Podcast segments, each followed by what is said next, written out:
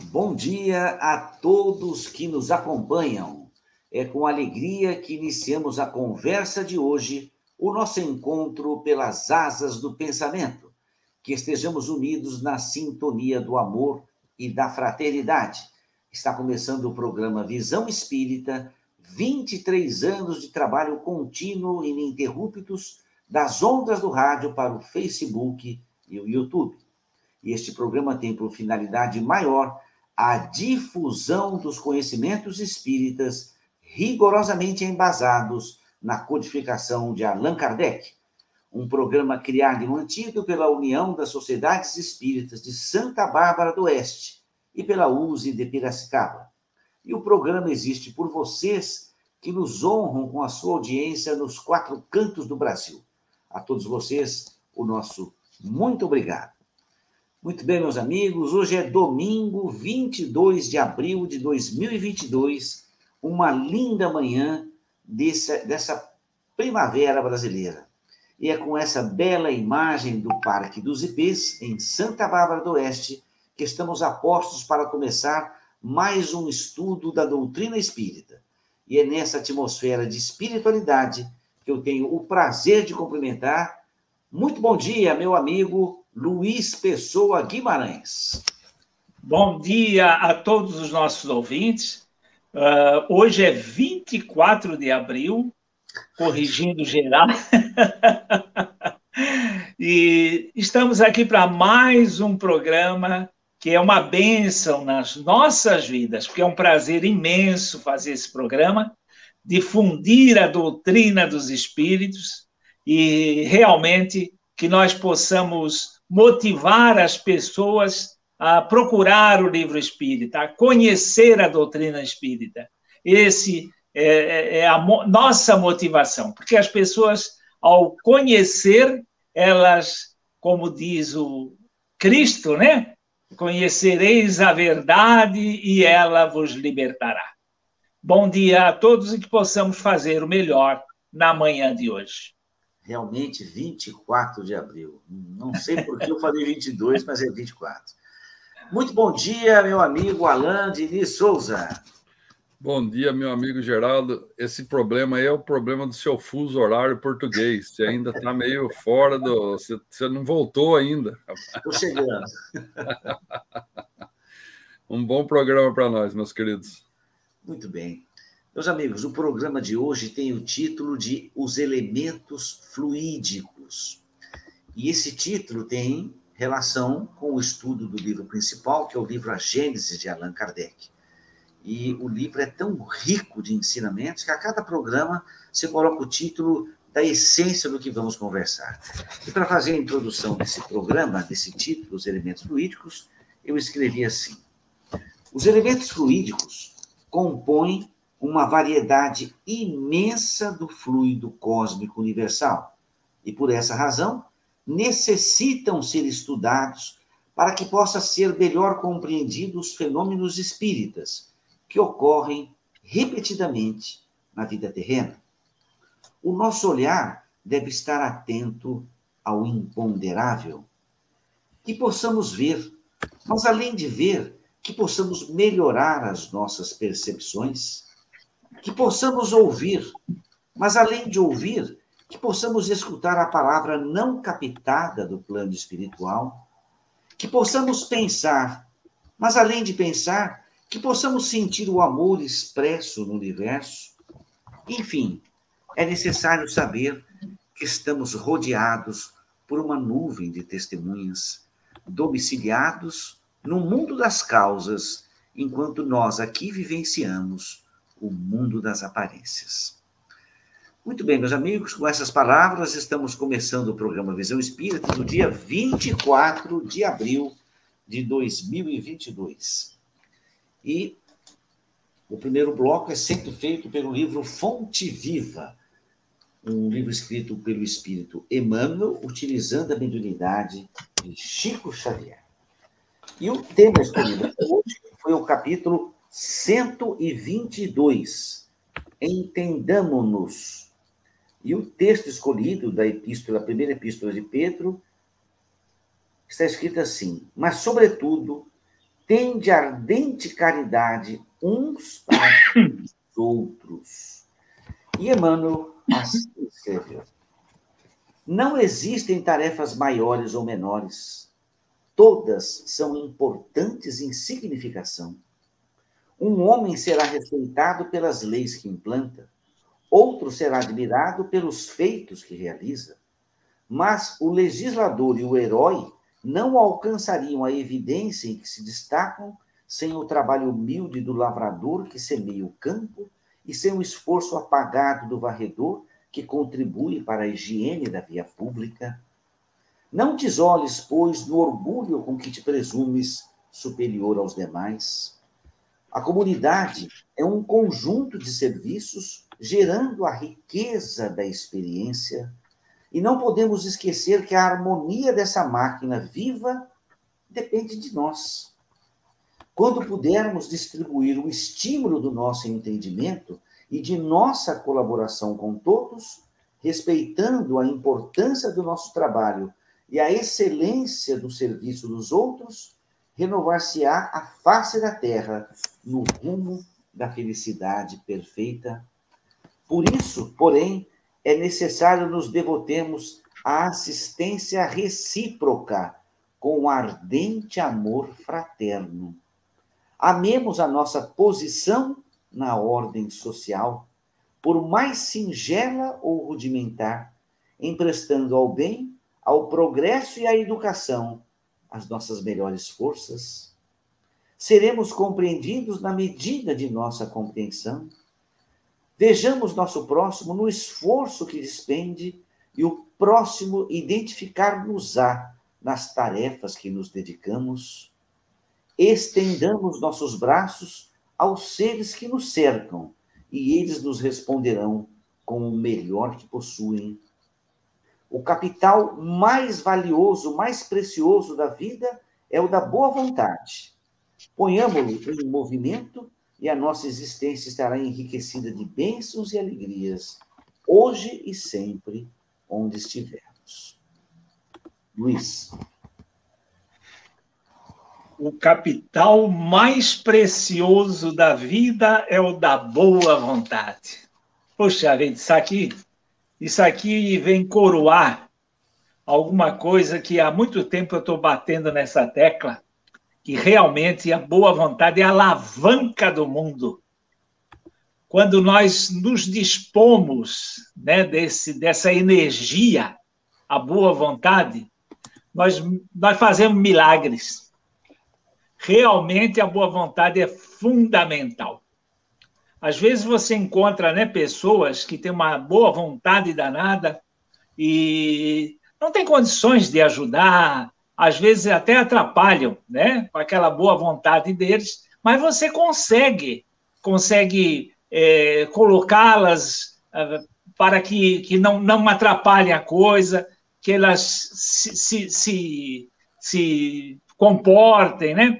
Agora, quando você encontra uma pessoa de má vontade, aí realmente é uma coisa é, é uma coisa quase impossível de lidar. Além da, da, dá uma boa vontade, a má vontade de contaminar o ambiente, né? Porque isso aí é, é, é, é, é muito marcante. Uma pessoa de má vontade, essa vibração ela contamina todo o restante. Ela desmotiva uma série de coisas.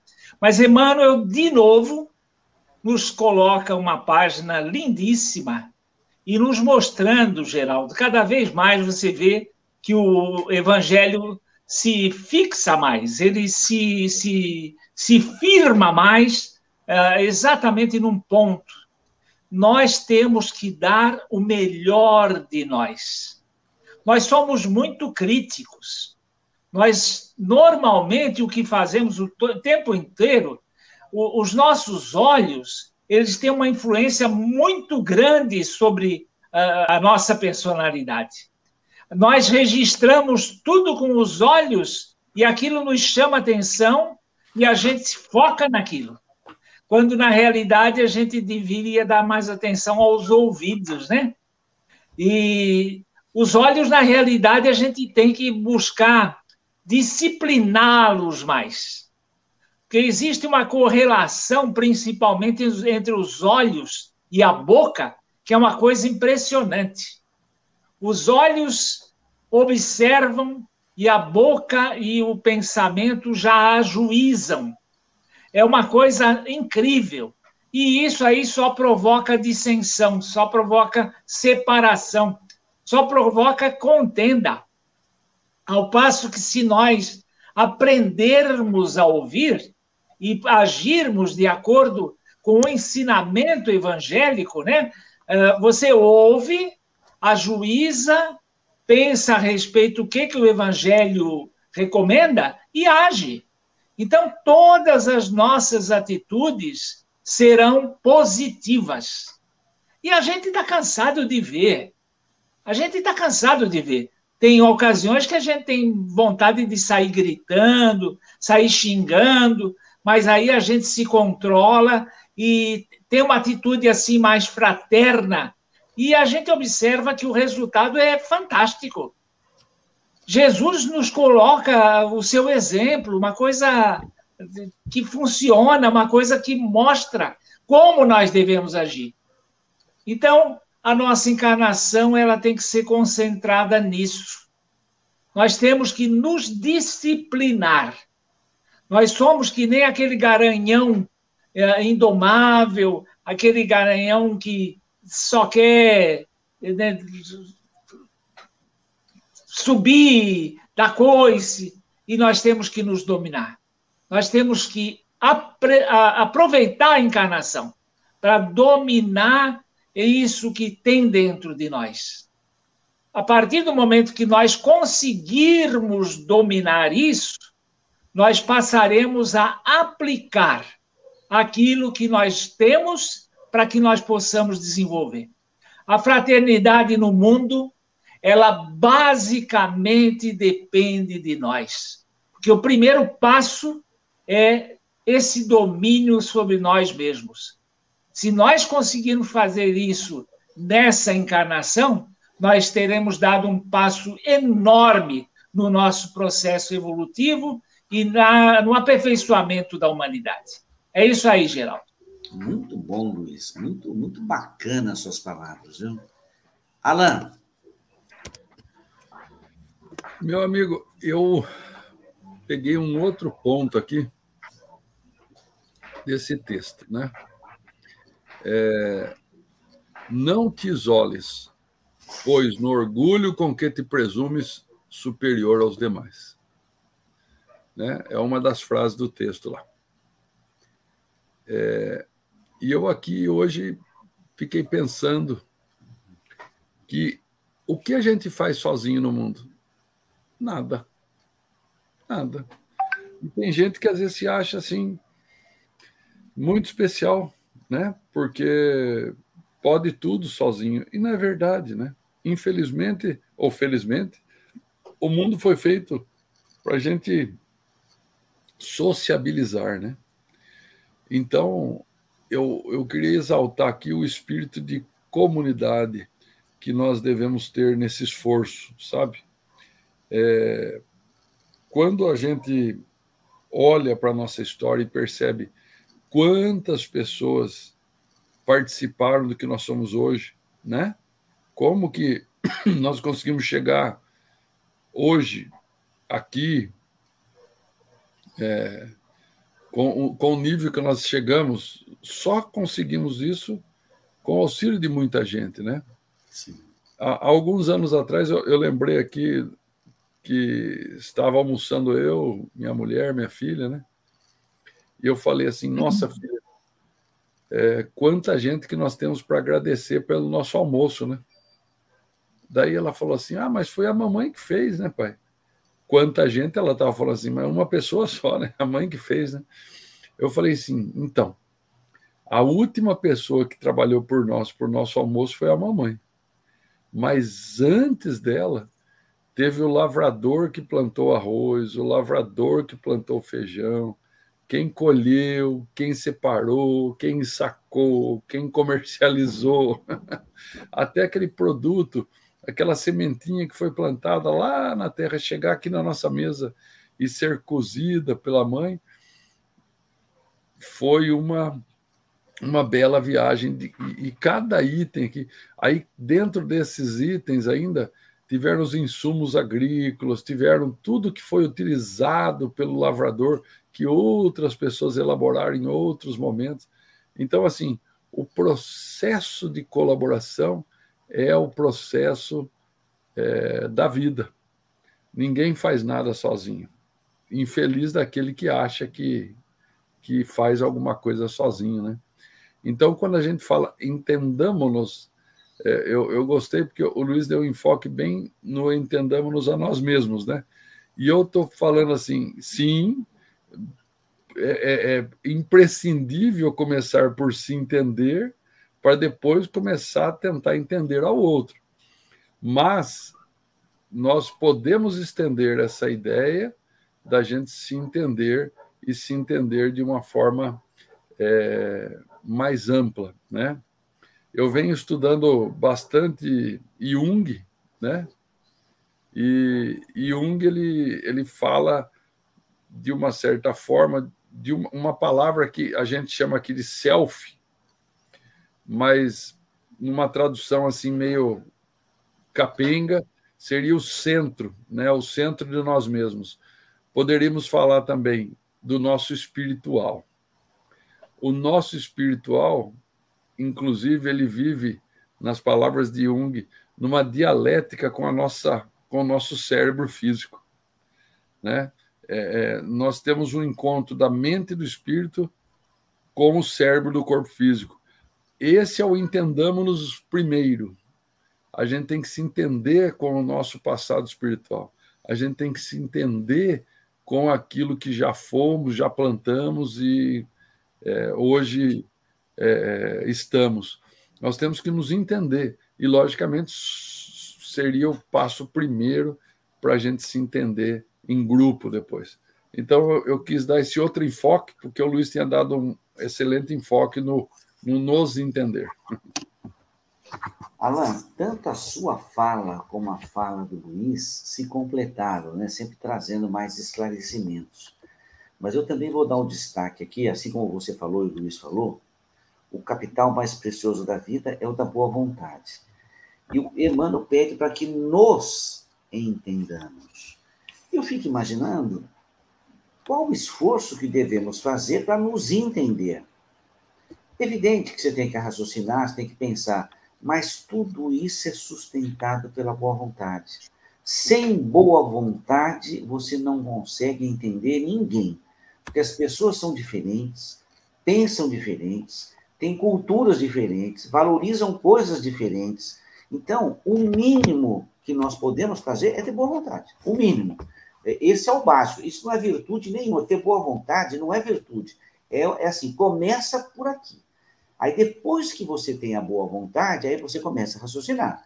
Puxa, por que, que ela é assim? Por que, que ela gosta disso? Por que, que ela faz aquilo? O que, que eu posso fazer para ajudar, para colaborar? De repente a pessoa está passando por alguma dificuldade. Uma palavra, um olhar, colocar a mão no ombro, um abraço. De repente, isso, isso aí é a boa vontade. E eu observo, é, pode ser até que outros discordem de mim, e eu sempre falo isso com muito carinho. Talvez a pessoa que mais exerça a boa vontade na nossa vida é a mãe. Porque a mãe que educa a criança não é fácil, né? É, é só você tentar educar, fazer o que a mãe faz. Então, para você ser o que você é hoje, teve muito esforço de boa vontade da sua mãe. Senão, você não seria o que é, com certeza. Então, aqui fica a minha gratidão a todas as mães, que é o exemplo da boa vontade. Me permite discordar de você, Geraldo. eu, eu iria mudar o foco do que você falou. Sim. Talvez a posição na nossa evolução de desenvolver a boa vontade seja a condição de mãe. Porque mãe são espíritos em evolução que têm atrasados, adiantados, né? Mas eu diria que a posição de mãe, o exercício da maternidade, nos permitiria desenvolver a boa vontade se nós entendêssemos e aproveitássemos isso ao máximo. É isso aí, só. Por isso que é bom estar com gente que estuda muito. ao vivo, ao vivo. Ao vivo e a cores. Isso é muito bom. E, e, é bacana essa troca, né? essa, essa amizade que nós temos de, de falar, né? E, e de aprendermos uns com os outros. É muito bom isso. Muito bem. O segundo bloco do programa é o estudo do livro do Caibá, que, como já dissemos, o Luiz outro dia fez até um levantamento aí, quantos, quantos dos que nos ouvem tem o livro do Parábolas e Ensino de Jesus. Realmente é um livro de cabeceira, né? E o capítulo de hoje, mais uma vez, é um capítulo maravilhoso. Então, eu vou fazer a leitura do texto evangélico. Luiz e Alain fazem os comentários. O capítulo chama-se A Incredulidade e a Realidade do Espírito. Esse texto está inserido no Evangelho de João, capítulo 20, versículos 24 a 29. Abre aspas. Tomé, chamado Dídimo, um dos doze, não estava com eles quando veio Jesus. Disseram-lhe os outros discípulos: Vimos o Senhor. Mas ele respondeu: Se eu não vir nas suas mãos o sinal dos cravos, e não puser a minha mão no seu lado, de modo algum hei de crer. Oito dias depois estavam outra vez ali reunidos, seus discípulos, e Tomé com eles. Estando as portas trancadas, veio Jesus, pôs-se em pé no meio deles e disse: Paz seja convosco. Em seguida disse a Tomé: Chega aqui o teu dedo e olha as minhas mãos. Chega também a tua mão e põe-na no meu lado. Não sejas incrédulo, mas crente. Respondeu Tomé: Senhor meu e Deus meu. Disse-lhe Jesus: Creste porque me viste? Bem-aventurados os que não viram e creram. Fecha aspas, Luiz. É, essa, essa passagem ela mostra que nós espíritas ah, às vezes nos julgamos assim especiais, né? Mas na realidade nós estamos na traseira dessa evolução. Porque nós espíritas nos deparamos com os fenômenos, né? E os fenômenos falam muito alto alguns de nós ela se, se depara com os fenômenos relatados e outros assistiram fenômenos, né? Comigo pessoalmente já aconteceram dois fenômenos fisicamente, né? Ah, então, para nós, nós temos o dever de acreditar. Né? Nós não, não temos essa vantagem, porque nós vimos, nós cremos porque nós vimos. Nós nos deparamos com a realidade da imortalidade do espírito.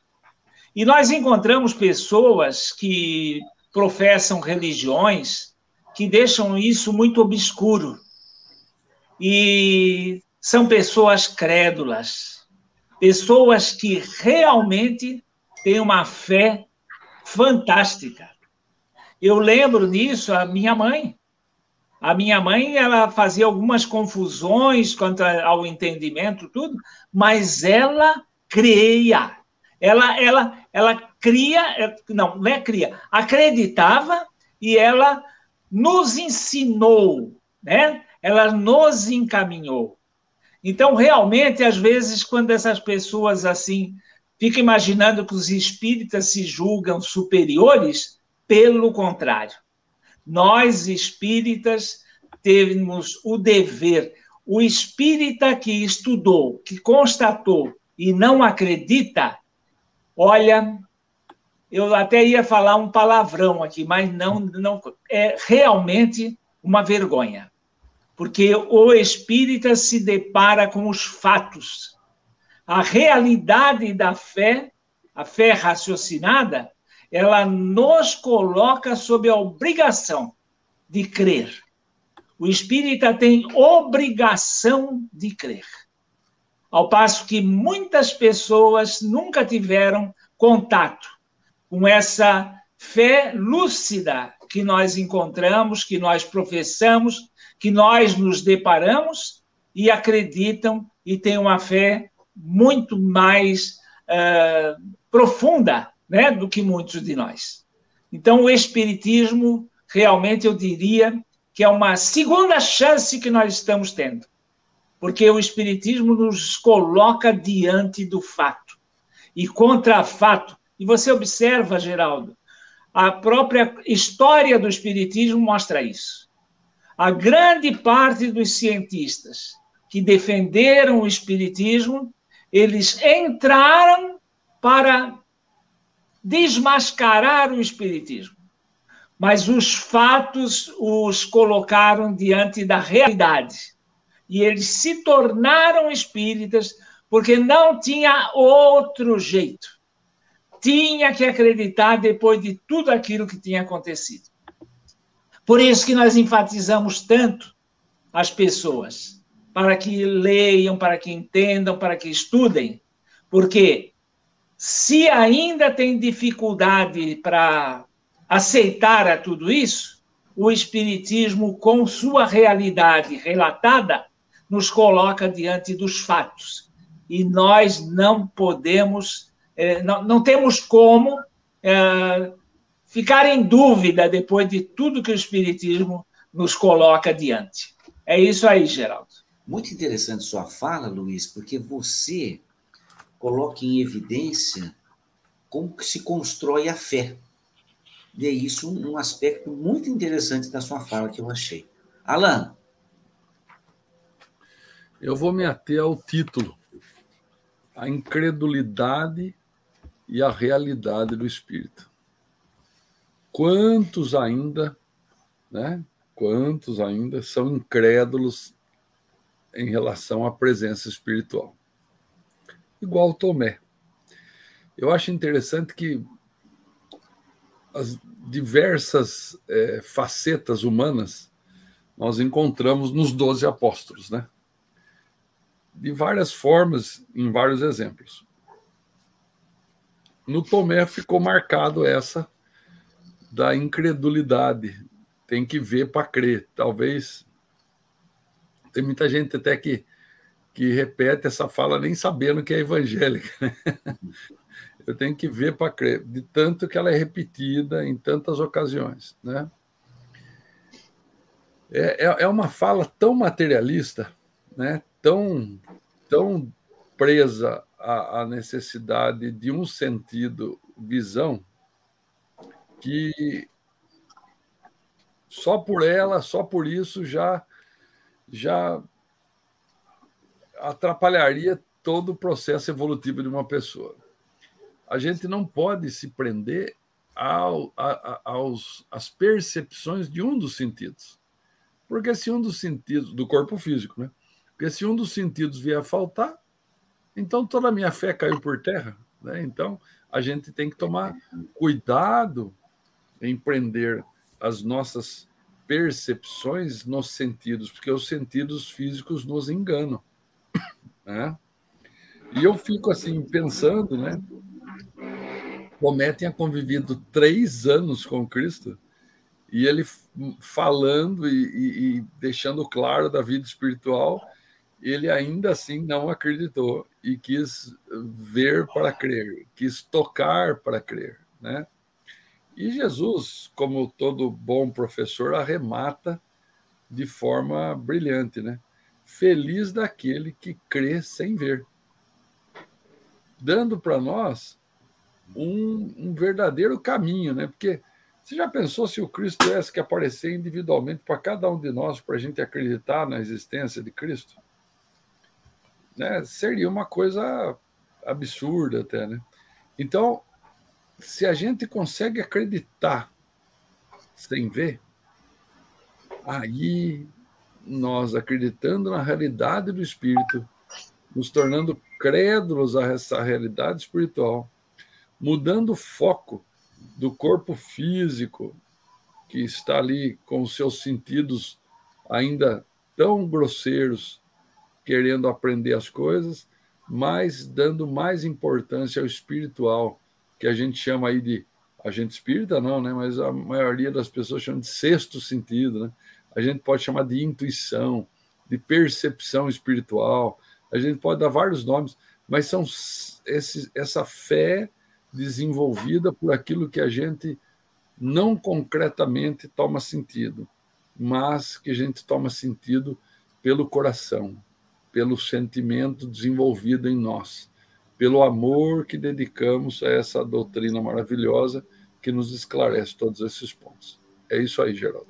Alain, muito interessante quando você fala que precisa, que muitos falam precisa ver para crer, e põe essa crença subordinada a um sentido. Realmente, uma, um, uma clareza de, de definição, né?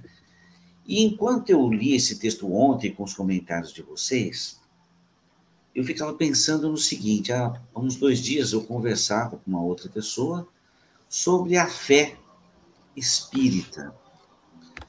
E a pessoa começou a, a perguntar, inquirir, porque o entendimento que ele tinha sobre fé e crença era aquela fé e aquela crença imposta de 1.500 anos para cá. Você tem que crer. Aí, a partir do momento que você fala que crê, aí as coisas vão se abrir para você, né? E eu falei, não, esse modo de crer já passou. Essa fé não existe mais. Eu falei, a fé espírita é aquilo que o Luiz falou. Tem uma estrutura de pensamento. Ninguém pode crer para ver. Não, acreditar sem ver, mas tem que pensar. Não é que ele acredita sem ver, ele acredita sem ver, mas ele pensou e refletiu muito. E a minha resposta a esse amigo foi o seguinte: a fé espírita, ela não é imposta, ela não acontece de um dia para o outro, e essa fé vai sendo construída dia a dia. E essa fé, ela é raciocinada, ela é pensada. Você assimila conhecimento, reflete, pensa, medita, e essa fé vai se fortificando. Então, quando a gente chega num, num programa como esse e fala, eu tenho a fé espírita, significa, pelo menos deve significar, que você já leu, que você já pensou, você pode até ter visto algum fenômeno ou outro, mas a maioria de nós não viu fenômenos, né? E, e creem. Por que creem? Porque creem porque pensaram. É a fé raciocinada. No Espiritismo não existe a imposição. Por isso que o Luiz bate na tecla e está certo, e continue batendo nessa tecla, Luiz. Tem que estudar, tem que ler. É a base, é o, é o alicerce desse caminho. Aí a fé vai sendo construída. Não existe assim, ah, eu era de tal religião, hoje eu sou espírita, eu tenho fé. Não, não tem, é uma fé. É, então, eu acho que essa palavra fé, infelizmente, existe só uma palavra para definir o sentimento. Mas talvez essa fé espírita, é, o Kardec colocou fé raciocinada porque não tinha outra palavra. Era talvez o, o, o binômio que melhor resumisse aquele sentimento que ele queria passar. Então, eu queria dar esse destaque. É bem, como Jesus diz, benditos são aqueles que não viram e creram. Perfeito, é o mestre falando. Mas eu, humildemente, peço até perdão, é, colocaria assim, mas eles não viram, mas pensaram. Eles creram, eles estudaram, vieram com intuições, foi alimentado durante a vida pelos bons amigos espirituais e essa fé foi sendo construída. Diga, Luiz. Geraldo, você veja que correlação existe entre esse texto e a nossa lição de hoje do, da Gênesis. A ciência, por volta de 90, na década de 90, ela descobriu, ela constatou que o universo continua se expandindo. E isso aí não faria sentido. Aí ela constatou a presença de duas matérias que ela não tinha detectado antes. Então ela constatou que, e ela é, quantificou, que 75% dessa matéria que eles chamam energia escura 21% é matéria escura e 4% é a matéria como nós conhecemos. Durante o programa, nós, nós estávamos falando aqui, eu estava elaborando, o que é que os espíritos falam com o número de espíritos desencarnados? Eles nos dizem que somos 7 bilhões, né? Mas no plano espiritual tem mais de 21 bilhões. E ele fala matéria escura. Matéria e matéria escura, que é diferente da energia escura. E os espíritos nos falam, é o, o, o, a energia quintessenciada, que é, é exatamente do corpo espiritual. Então você vê como batem os números. É, é, a proporção dos desencarnados é quase cinco vezes. A proporção da matéria escura para a matéria é quase cinco vezes. Puxa vida. Aí, por que matéria escura? E os espíritos não falam sobre o espelho espírito. Eles não dizem que é uma energia espiritual. É uma matéria quintessenciada. Eu acho que a ciência já constatou isso tudo e agora ela vai se debruçar sobre isso.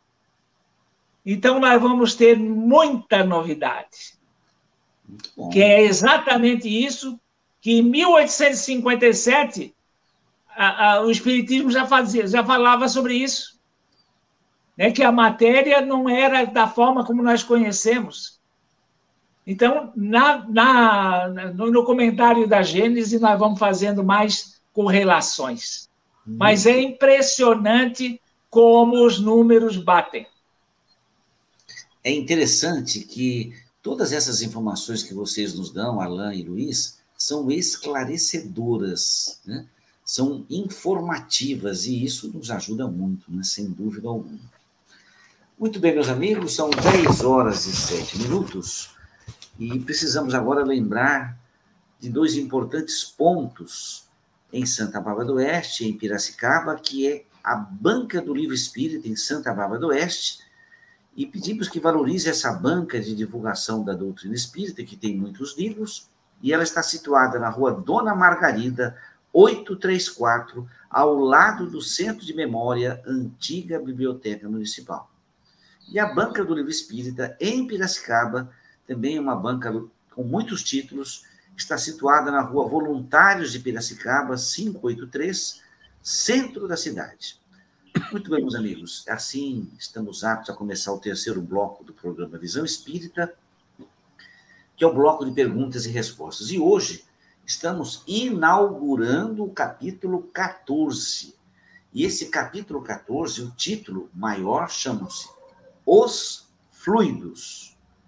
E isso é um, é um universo para conversar, é uma coisa quase infinita ou infinita para se conversar. Né? E dentro dos fluidos, ele coloca, como se fosse um subtítulo, Natureza e Propriedade dos Fluidos. E o título do programa de hoje são os elementos fluídicos. Então, você vê numa cadeia, ele vai especificando, e do programa são os elementos fluídicos. Muito bem, meus amigos, vamos começar a primeira pergunta. E o Kardec, quando começa a descrever nesse item 1, e eu, ele, é tão didático que ele começa fundamentando para depois fazer interpretações e consequências.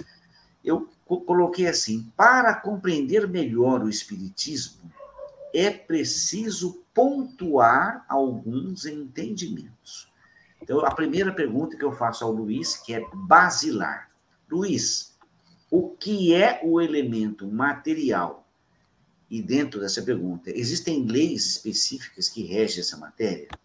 Segunda pergunta, o que é o elemento espiritual?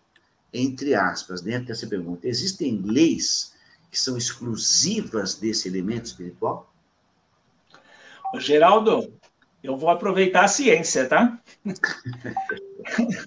a matéria que nós conhecemos, que representa aí 4% da massa do universo, até 1990 se acreditava que ela era sólida, tangível, né? E o livro dos Espíritos, em 1857, já afirmava você vai ver aí na Gênese o texto lido, que já afirmava que essa matéria talvez não fosse tangível do jeito que nós entendemos. Eu li isso muito bem. Entendeu? Isso nós viemos entender séculos depois. Agora eu pergunto: a ciência, se ela se debruçasse sobre o conhecimento espírita, ela, com o seu raciocínio lógico, ela iria pensar, ela iria ser conduzida a raciocinar como é que esses caras sabiam, em 1857, uma coisa que a ciência descobriu quase 200 anos depois. A ciência constatou isso entre partícula e onda há pouco tempo. E em 1857, os espíritos já sabiam. Então, a ciência, debruçando-se sobre isso, elas iam tentar descobrir como é que os espíritos sabiam. E aí elas começariam a entrar num ramo científico que elas é, fatalmente vão cair. Porque elas já estão já caindo. Você veja que ela diz que 21% desse elemento fluídico chama matéria escura. 4% que é a matéria que ela já sabe que às vezes é partícula e às vezes é onda, é fluido. 21% também é fluido. E os 75% também é fluido. Mas ó, que é um fluido diferente. É uma constatação diferente. Então você vê que a ciência já tem elementos para detectar isso. É, se ela detectou, detectou esses 75%, esses 21% e esses 4%, ela já, já tem elementos para chegar lá. É só uma questão de tempo. E o elemento espiritual, Luiz? O elemento espiritual, eu diria que estaria nesses 75%. Ah, interessante, hein? Interessante Você vê que é o seguinte. Né? A gente sabe, pela, pelo conhecimento espírita, que o, que o universo se expande há tanto tempo, porque os espíritos são criados diariamente. E para esses espíritos se eh, terem a sua experiência na matéria, ele, esse universo só tem que ser do jeito que a ciência constatou. Ele está em expansão, porque os espíritos continuam a ser criados. Sim. E esses espíritos vão reunir experiências também nesse universo em expansão. Você vai ver que sempre vai ter mundo material, mundo de regeneração, mundo, entendeu? A ciência já está constatando, ela só não viu.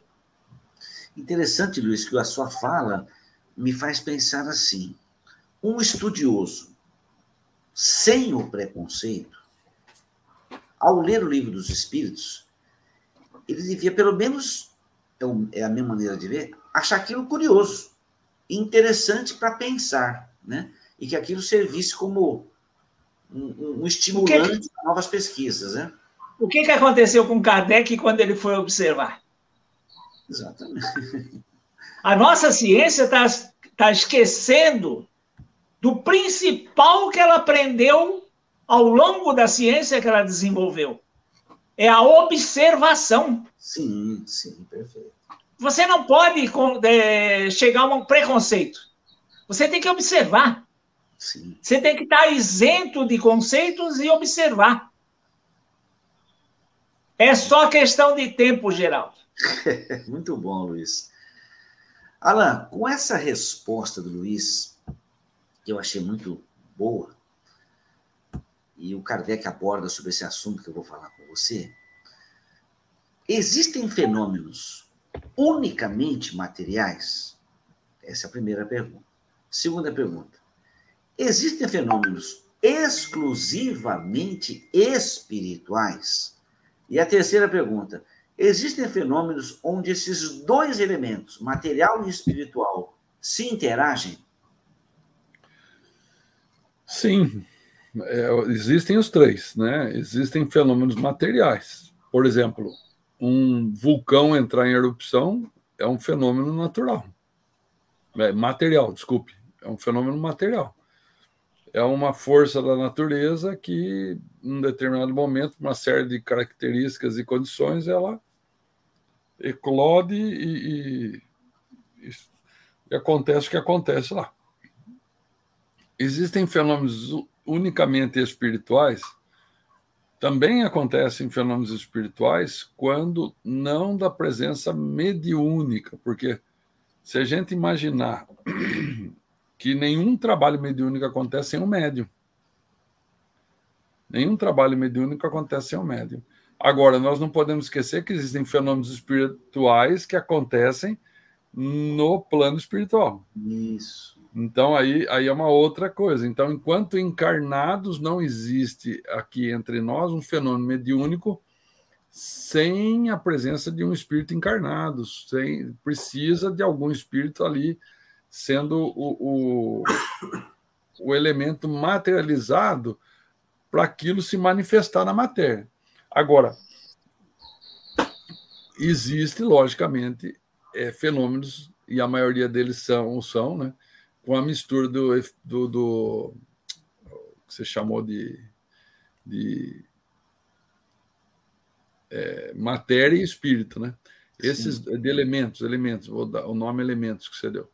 É, existem fenômenos onde esses dois elementos interagem na maioria dos trabalhos mediúnicos. Então, há uma doação ectoplásmica da matéria de um médium ou da planta ou do animal ali, que é a matéria, e existe a participação, logicamente, espiritual do elemento na hora da comunicação. Então, esses fenômenos acontecem desta maneira, explicando de uma forma bem Eu achei interessante sua colocação, e eu vou até tentar reproduzir para que a coisa fique mais clara. O elemento material é aquele que é o material. O exemplo do vulcão é, é muito óbvio, né? Explode é. aquele negócio, quilômetros de altura, não tem, aquilo é material. É. E você falou do elemento espiritual, que é assim, muito fenômeno acontece no plano espiritual que nós não estamos vendo. Nós estamos aqui encarnados, vivendo a nossa vida, e dia a dia acontecem fenômenos espirituais que nós não vemos. E existe aquele fenômeno espiritual que acontece com o médium. O médium está numa reunião espírita, ou em algum lugar, e pode acontecer um fenômeno espiritual com o médium. Então, que fique bem claro esse, esses três pontos. Por quê? Porque isso vai fundamentar as próximas perguntas. A gente vai começar a entender o que é o fluido espiritual a partir dessa resposta do Alain e do Luiz. Né? Alguma coisa mais, Ana? Não, eu, eu, eu afim, de forma didática, né? Quando a gente tenta pedagogicamente explicar as coisas, a gente dá nome e separa. Né, para poder pontuar, ó, isso vem do corpo físico, isso vem do, do espiritual, de forma didática. Mas de forma. É, é mais ampla? mais, não, mais espiritualista, vamos falar assim, né? mais voltando para nós, não dá para separar.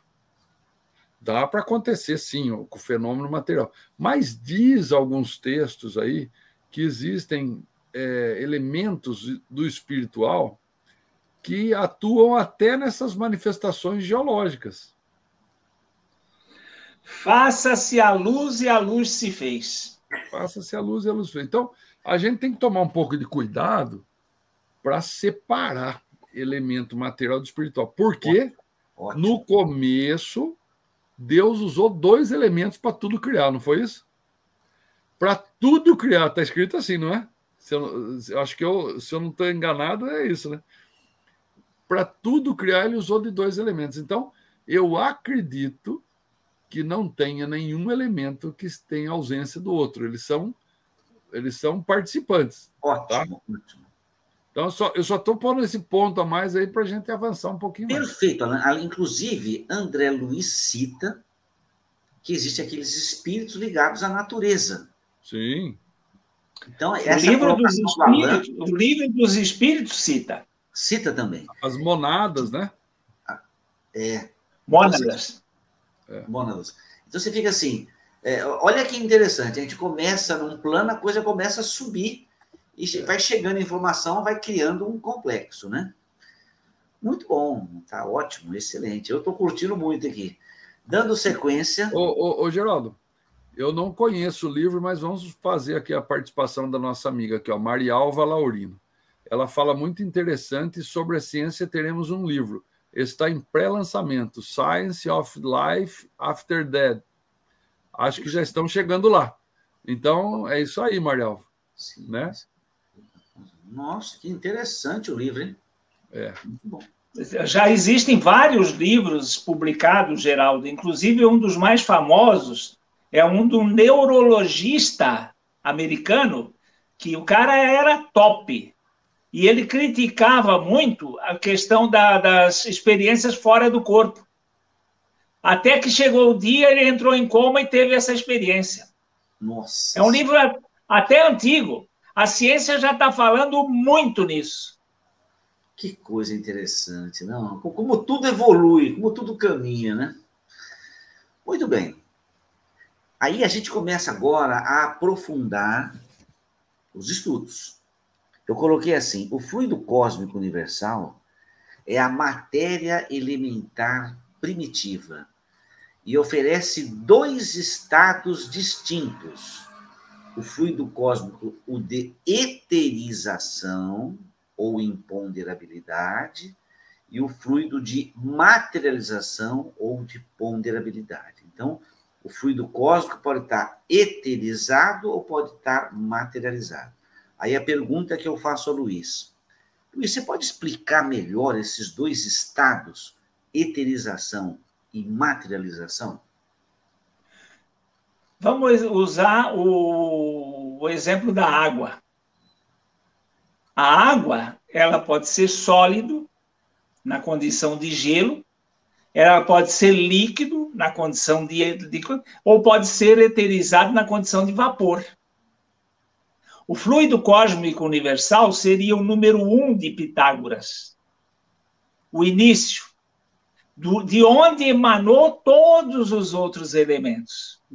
Então, fluido cósmico universal é o elemento a partir do qual existem todos os elementos fluídicos, como o ectoplasma, como a própria matéria. Então, o fluido cósmico universal é aquele, aquilo que a, que a ciência hoje uh, busca, e estão chamando a partícula de Deus. A ciência está na busca. Tem um reator lá, não, não sei se é nos Estados Unidos, onde é que é, que é enorme. Eles estão fazendo colisões no sentido de obter esse fluido cósmico universal. Se eu não me engano, um desses lugares é Milão, na Itália.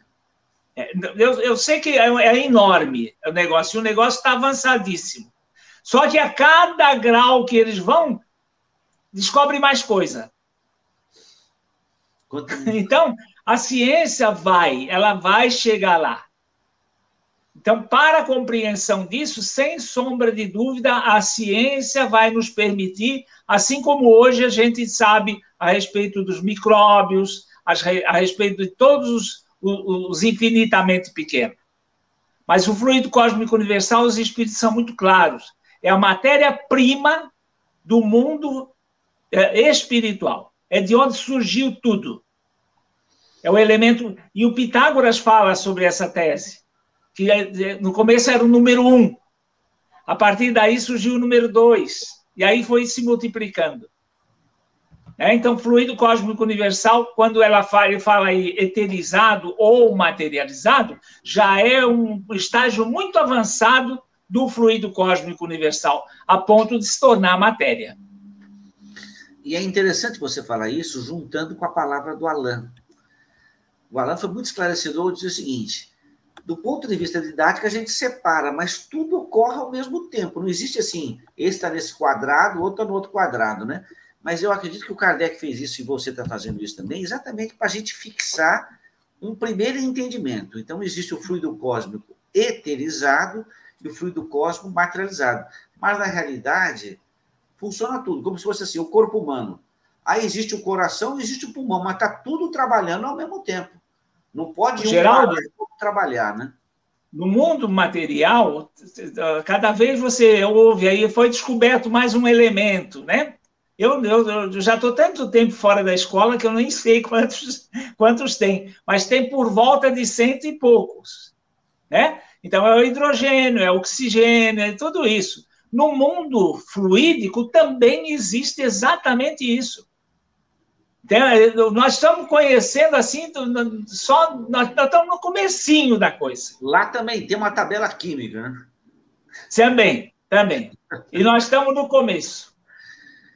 Alan, diante desse, desses comentários, eu vou apertando cada vez mais vocês. Eu pergunto, Alan, qual a explicação espírita para as inumeráveis variedades dos corpos da natureza?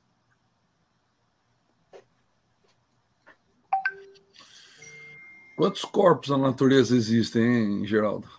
É, na, na realidade, eu voltaria para a resposta anterior. Eu falaria assim: existe matéria e existe espírito. Chamando de corpo tudo que é matéria, se é essa a ideia que você me perguntou, o espiritual alimenta todos eles de uma forma mais direta ou indireta. Sim. Então, para o espiritual atuar no material, é necessário que cada vez mais essa matéria seja quintessenciada, ou seja, seja cada vez mais sutil, mais é, afeita, mais, é, mais propensa à atuação espiritual. Porque é, é, é, é assim, ó, ah, eu vou olhar para uma pedra e vou falar para a pedra, ande, né? A pedra não vai andar eu não sei ainda um fenômeno que exista que possa fazer isso. Só os mágicos que conseguem fazer isso. Né? Não, não, não existe um. Agora, existe alguma maneira que eu não conheço de deixar aquela pedra de forma menos densa e fazê-la se movimentar. Existe isso. Nós ainda estamos longe do entendimento disso, mas ela tem o mesmo princípio espiritual também. Então, se eu achar uma maneira de atuar espiritualmente na parte espiritual daquilo, eu faço com que a pedra movimente. O que nós não sabemos ainda é, é fazer isso. Nós que eu digo humanidade, né? Agora, você imagina só, se nós passássemos a entender de forma cada vez, e passássemos, nós estamos passando, né? Mas se a gente quando a gente evoluir bastante no entendimento do movimento espiritual, de como ele opera, né? É, nossa Senhora, o avanço desse, desses, desse conhecimento, desse estudo. É, então, cada nível de entendimento humano consegue acessar um nível de espiritual e de material, tá? nós estamos como civilização, como povo, aí ainda muito aquém de, de, de uso de verdade da forma espiritual. A gente, a gente gasta muita energia até hoje no estudo do material, mas gasta um mínimo de, de, de estudo na parte espiritual. O dia que a gente conseguir se dedicar mais, de verdade, ao conhecimento do espiritual, ah, aí nós vamos ver ainda mais variedades né? É, de, vamos falar assim, de, de, de, corpos na natureza. Aí, né? a, gente vai, a gente vai encontrar aí é, é, uma infinidade de, de encontros, porque assim, ó, se são dois elementos, o espiritual e o material, quando eu estudo só o material e o espiritual não estudo, o que, que acontece? Eu vou conhecendo tudo que o material tem aqui, mas nada do espiritual. Quando eu começo a entender o espiritual e faço os dois conversar, aí a coisa muda. Por exemplo, quem ainda não estudou perispírito deveria estudar. Porque o perispírito, justamente em nós, é a parte, pedagogicamente falando, como eu falei, nada dá para separar, mas pedagogicamente falando, é a parte, é o organismo, é o corpo fluídico que faz o, a comunicação do corpo físico ao espiritual. Então, quando você entender esse perispírito na atuação do seu organismo, que a gente fica nervoso, por exemplo, a gente vai primeiramente agredir esse perispírito. Esse perispírito vai impactar num centro nervoso no corpo físico.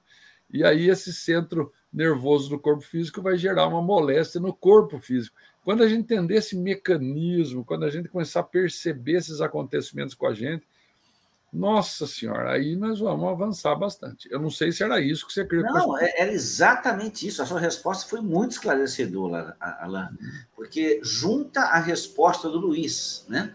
E, aliás, essa próxima pergunta que eu vou fazer ao Luiz é baseada... Antes eu vou fazer uma pergunta para você, tá? Para mim? É. Você, você congelou a imagem aí, Luiz. Eu, aqui para mim está normal o seu sinal ele travou, ele está congelado. Você ah, tá congelado. A sua voz está sendo ouvida. A voz está saindo, pode falar. Tá. Então, a, a, acabou de fazer uma coisa e eu me ativo a, a profetizar que as faculdades de medicina, num futuro muito próximo, vão ter a cadeira do perispírito. Deus queira, isso seria uma revolução na medicina, né? Quem Nossa sabe senhora. um dia isso acontece, né? É, é, por sinal, vou voltar na frase que eu usei do Jung, né? O Jung, que era um médico psiquiatra, a gente tem que lembrar disso, ele era médico, ele estava na medicina, psiquiatra, né? Neurologista, ele então fala do, do, do desse, desse self, desse centro que seria o quê? O espírito. Né? Então, que esse centro, esse self, ele atuaria constantemente no, qualquer a parte do cérebro do corpo físico. Porque às vezes as pessoas falam assim, nossa, mas como o cérebro pensa, né? O cérebro não pensa nada.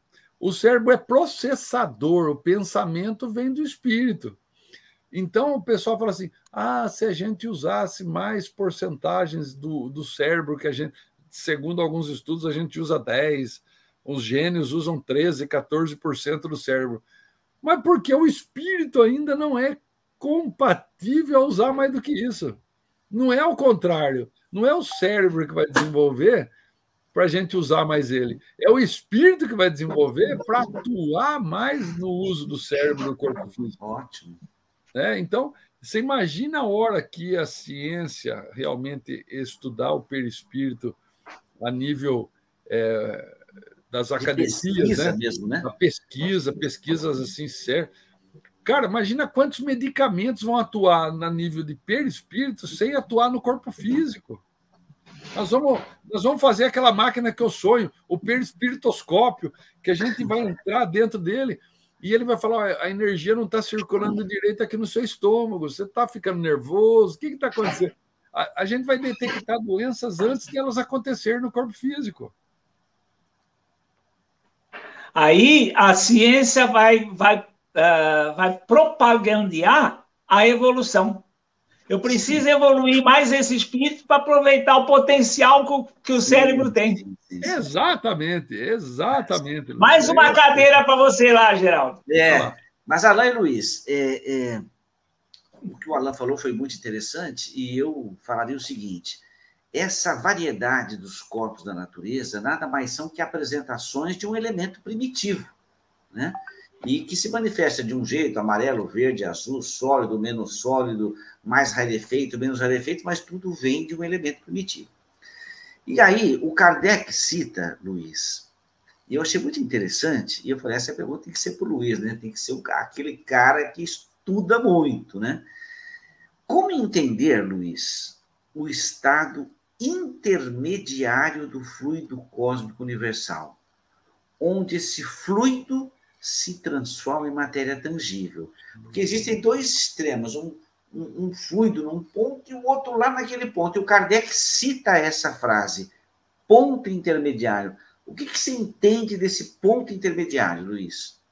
O Geraldo, imagina um cara que só conhece. A minha imagem ficou boa agora? Tá ótima. Ah, ah, imagina um cara que só conhecesse o número 1 e o número 100. Ia ter um hiato entre eles. No mundo espiritual, Geraldo, tem todos esses números, as vírgulas, as dezenas, centenas e milhares. Nós só não conhecemos. Hoje, para nós, o fogo, o, a luz, a eletricidade,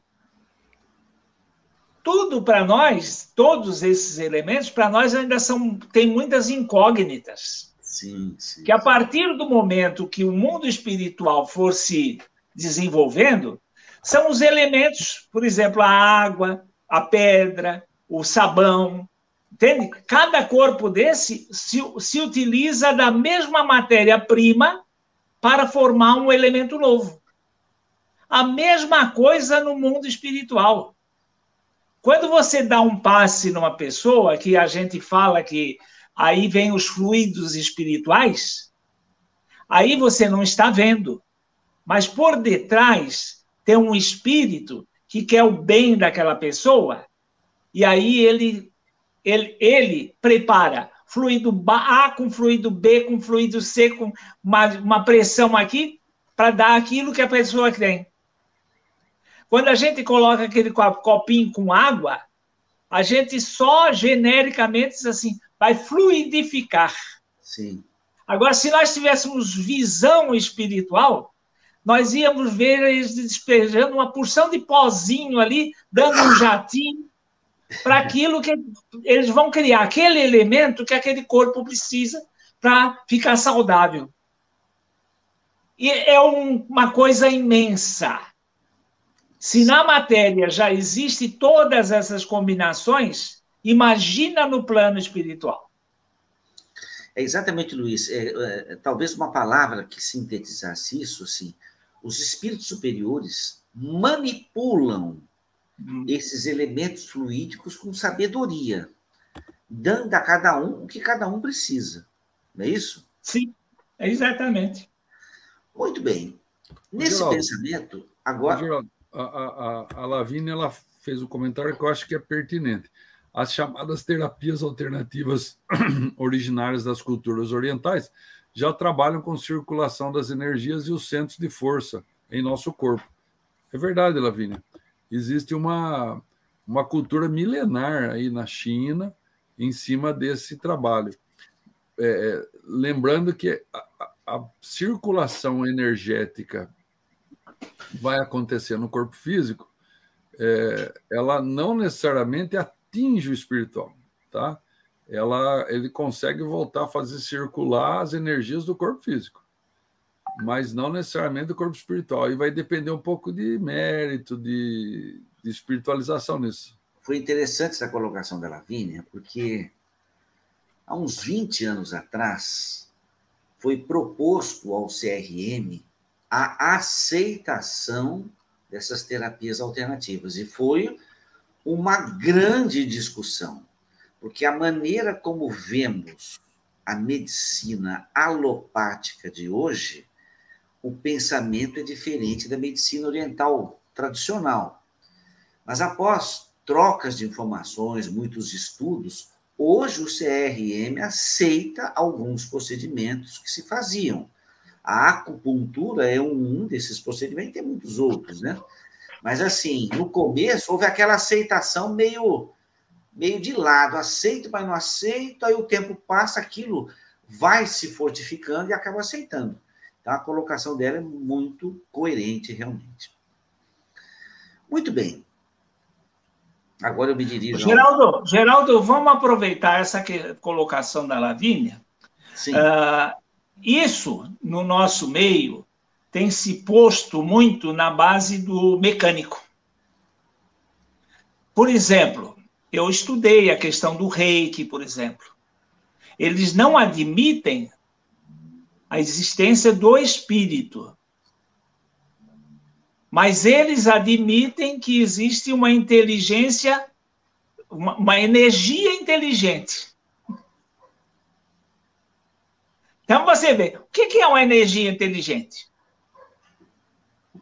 É uma energia que pensa, né? Entende? E o que é um espírito? Então. então. É esse o grande ponto.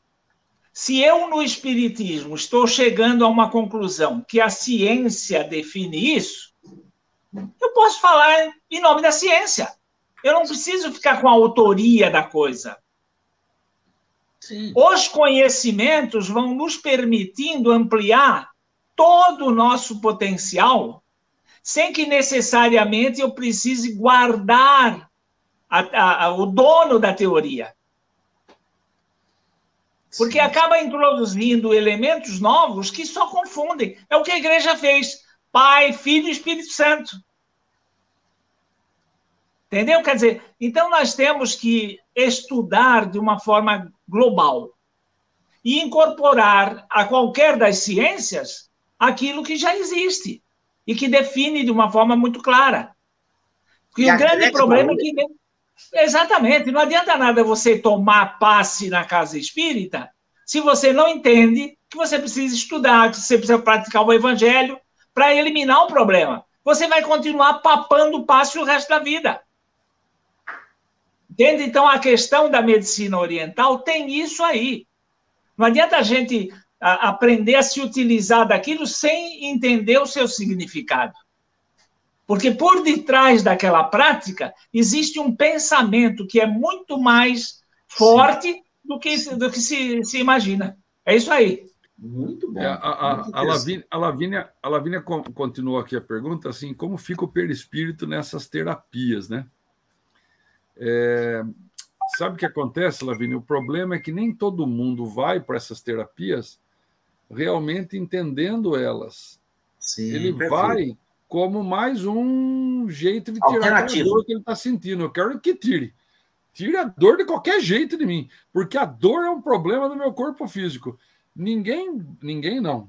Poucas pessoas vão atrás dessas terapias entendendo que o problema está em si mesmo.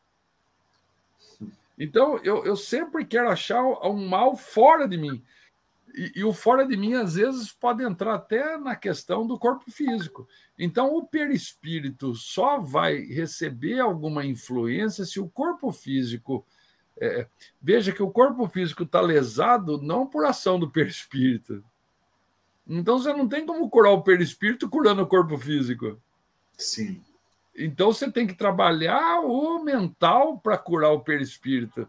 Ele vai é, achar é, que, oh, beleza. É o inverso, né, Alain? É o inverso, não é exatamente dessa maneira aí, né? E o, o Nivaldo Veloso ele pergunta aqui: é correto dizer que o perispírito é a sede da memória? Olha, Nivaldo, eu afirmaria isso, tá? Eu afirmaria isso. Por quê? O perispírito, como uh, ele é, ele nos acompanha em cada encarnação, né? como ela nos acompanha nas encarnações, várias encarnações, a memória ela estaria no espírito. A do perispírito, ele guarda uma memória do corpo físico eh, reencarnado. Então, deixa eu ver se eu consigo diferenciar. É assim, ó. Existe uma memória no espiritual que essa é eterna. Se eu mudar de planeta, ela vai junto, porque o perispírito não vai junto. O perispírito ele guarda memórias das últimas encarnações para, na próxima elaboração de um novo corpo físico, trabalhar em cima disso.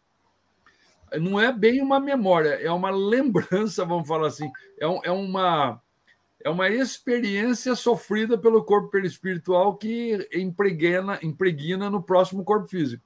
Mas a memória é no espírito. É, tá? eu ia falar exatamente isso, Alan.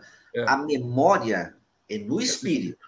É. O perispírito é um corpo, corpo. que traz muitas informações que serão utilizadas. Isso. E essa memória no perispírito, algumas coisas passam para o corpo material, é, através é, da intuição, né? Viu, Geraldo? Eu até mudo a palavra memória. Eu falo assim, os, os as experiências vividas, não é? Sim, a memória, para diferenciar, a memória do espírito, tá? Sim.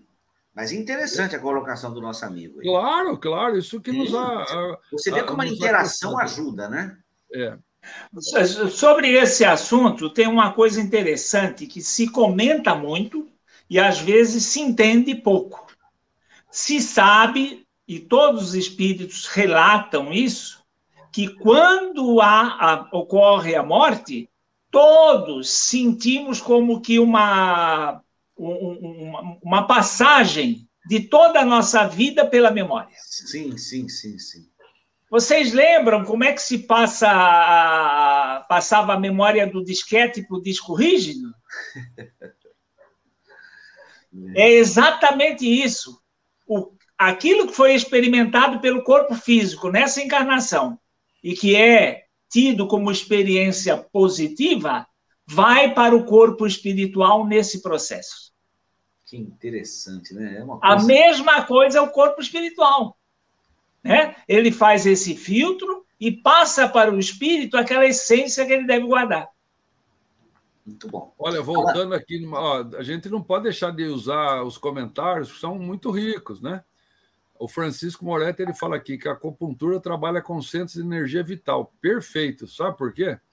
Porque a energia vital, apesar de ser um corpo vital, é como se fosse uma bateria que a gente tivesse com gente quando na encarnação é, é, é energia que vai conduzir a vitalidade do corpo físico, não do espiritual nem do perispiritual. Então, ótimo comentário aqui, tá? Muito bom. A homeopatia acessa o corpo espiritual. A homeopatia, sim. Porque ela, a homeopatia pluralista ela... e a homeopatia unicista, né? Muito interessante. Aí você já complicou, né, Geraldo? Aí você já jogou, jogou, no ventilador duas coisas que eu não sei. É assim, a, a, unicista é um medicamento específico para, aquele, para aquela personalidade. A, a, pluralista, em geral, ela aborda mais os sintomas, então, da medicamento. É genérico. genérico. É muito interessante. Eu lembro que no Rio de Janeiro eu tratei com uma médica que ela tinha a homeopatia unicista. Então, para ela prescrever, ela precisa conhecer quem é você. Então, tem toda uma investigação, 40 minutos de conversa, para depois ela pensar numa alternativa medicamentosa para você. Se o Alan for é caráter, meia hora depois. Caráter, você... caráter e personalidade. Sim, interessante. Alan, no final desse item 2, que eu achei os dois itens riquíssimos, Allan Kardec escreve um texto que eu li umas três vezes. Eu falei, pô, é, parece que tem muito assunto dentro dessa frase, né? O Kardec fala assim: uns, chamados fenômenos materiais, são da alçada da ciência propriamente dita. Os outros, qualificados de fenômenos espirituais ou psíquicos, pois que se ligam especialmente à existência dos espíritos, estão na atribuição do espiritismo eu acho que essa frase, eu acho que é um seminário de um mês, né? Porque tem muita coisa aí. E como eu sei que você já fez seminários longos, eu pergunto para você, Alan, qual o entendimento espírita desse fenômeno psíquico, esse fenômeno espiritual que o Kardec coloca no mesmo corpo? É muito interessante essa pergunta, viu, Geraldo? Eu vou passar o dia inteiro pensando nela agora. Mas é, não, é verdade, tem umas coisas que abrem na cabeça da gente, vai abrindo um monte de fichário, assim, ó. E, e, porque é interessante que eu, eu, ando lendo muito Jung, né? E, e, isso tem muito a ver com, com esse estudo de Jung. Jung ele abre uma porta para justamente esse estudo psíquico, que ele dava o nome assim, mas Kardec ele coloca como sinônimo o espiritual. Então, isso enriquece muito a conversa, porque olha só, Chico Xavier, em 1961, no Pinga Fogo, ele fala assim: é, que quando a ciência da psicologia, da psiquiatria, se abrisse para o espiritual, aí ninguém segurava essa ciência, né? Então não não não tem jeito, você não tem como segurar essa ciência. Só que até hoje, né? Por exemplo, Jung ele tenta fazer essa ponte, ele é o acho que o, o, o primeiro assim que, que tinha propriedade do conhecimento é médico, espiritualista e, e, e, e, ele conseguiu juntar um pouco essa conversa aí. Quando nós colocarmos essas duas frentes aí, né, é, ou, ou chamarmos de uma só, né, o fenômeno espiritual de um fenômeno psíquico, nós vamos explicar muitos fenômenos conhecidos hoje como até problemáticos. Por exemplo, a ansiedade, a depressão, vista do ângulo psíquico, Sim. vista do ângulo espiritual. Hoje a gente vê como um problema psíquico, né? Hoje que eu digo, quando eu falo assim, é, é, é, é de um modo geral. Quando a gente consegue acrescentar a essa análise do fenômeno psíquico o fenômeno espiritual sendo sinônimo, inclusive, as explicações, os entendimentos dos problemas que nos afligem, das coisas que acometem, que nos acometem, dá uma amplitude de entendimento muito maior, mas muito maior. Porque imagine só, o que hoje a ciência chama de é, fenômeno psíquico, né? É, aqui, ó, Kardec está deixando claro que é fenômeno também espiritual. Então, porque ele chama de fenômeno espiritual ou psíquico. Então.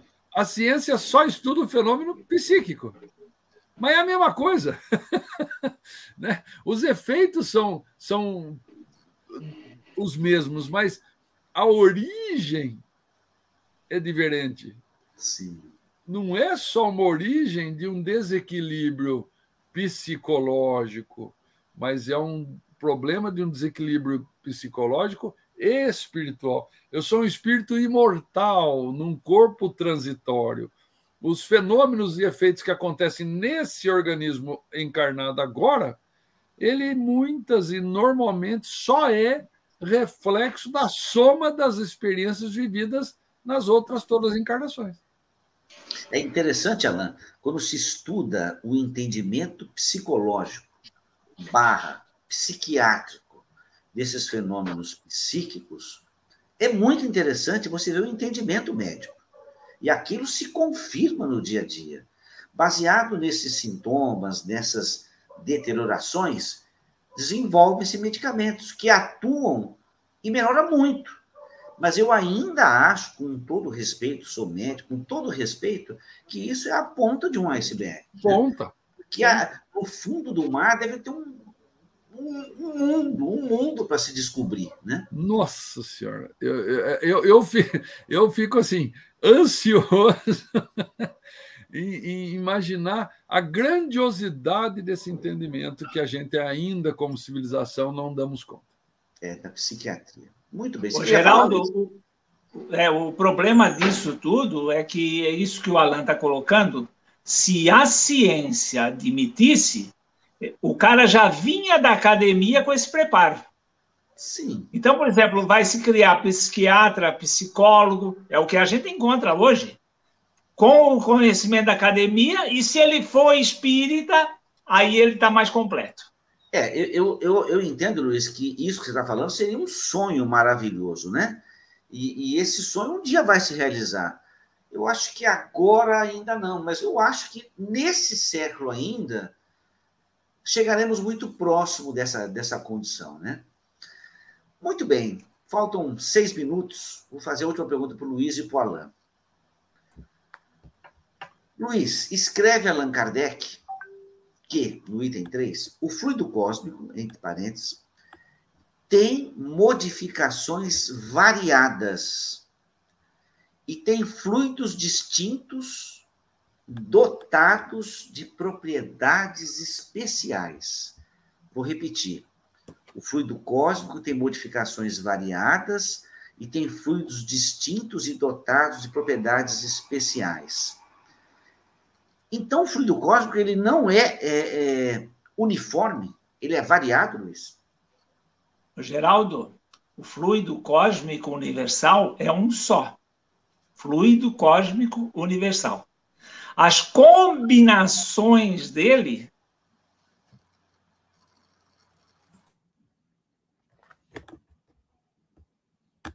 combinações dele são é, a, é a combinação com os elementos que conhecemos aí cento e poucos, né? Que dá de formar os diversos elementos. A combinação com os elementos que conhecemos aí cento e poucos, né? Que dá de formar os diversos elementos. A combinação com os elementos que conhecemos aí cento e poucos. Né? Dando eco, né? É, a sua imagem ela está congelando. Está dando alguma. Dando eco, né? Então eu já vou sair, Geraldo, anunciando que amanhã estou lá no Caminho do Progresso em Santa Bárbara. Eu vou desligar e voltar. Eu já vou sair, Geraldo, anunciando que amanhã estou lá no Caminho é. do Progresso em Santa Bárbara. Está tendo eco, né? Muito bem, Alain. Então, vou finalizar a última pergunta a você. E para eu fazer essa pergunta a você, eu vou relembrar aqui uma frase que o Kardec colocou, porque eu acredito que ele tenha feito essa frase de maneira muito inspirada, quando ele diz o seguinte: os elementos fluídicos do mundo espiritual escapam aos nossos instrumentos de análise e a percepção de nossos sentidos feitos para a matéria tangível e não para a matéria etérea. Certo? A pergunta que eu faço: ao homem encarnado, é possível compreender os elementos fluídicos do mundo espiritual? A pergunta que eu faço: ao homem encarnado, é possível compreender os elementos. Está com ruído aí, né? Eu acho que tem alguém com dois aparelhos ligados aí. Eu tô com um só ligado. Eu acho que o Luiz ele tem que sair da conexão. Ele não saiu ainda. Tem alguém com dois aparelhos ligados aí. Agora ele saiu. Vamos ver se melhor. Eu acho que o Luiz ele tem que sair da conexão. Ele não saiu ainda. É, tem um eco, né? Um eco. Eu, eu, eu vou falar com ele. Ele saiu agora, Geraldo, mas não está resolvendo. Ô, Geraldo, acho que o melhor é a gente encerrar o programa, porque vai ficar complicado para quem está nos ouvindo. Tá certo, então. então Deu alguma falha técnica, nos desculpe. Né? Então, Alan, suas últimas palavras são 10h58. O que, que você poderia dizer do programa de hoje? Qual a mensagem a todos os nossos ouvintes? Então, Alan, eu vou falar que deve ser esse o exemplo do ruído espiritual na nossa mente física. A gente está tentando elaborar e o espírito está ali falando ao fundo, né? Então, você imagina esse exemplo prático do que é um espírito destreinado, não alinhado, matéria espiritual fica essa bagunça mental, esse barulho tá que não dá para passar. Então, agradecemos a Deus e aos bondosos amigos que nos assistem do outro lado da vida e que nos permitem realizar mais um trabalho de divulgação da doutrina espírita. Uma boa semana a todos nós. Nos encontramos domingo que vem. Nos permitem realizar mais um trabalho de divulgação da doutrina Desliga ela. Uma boa semana a todos nós. Nos encontramos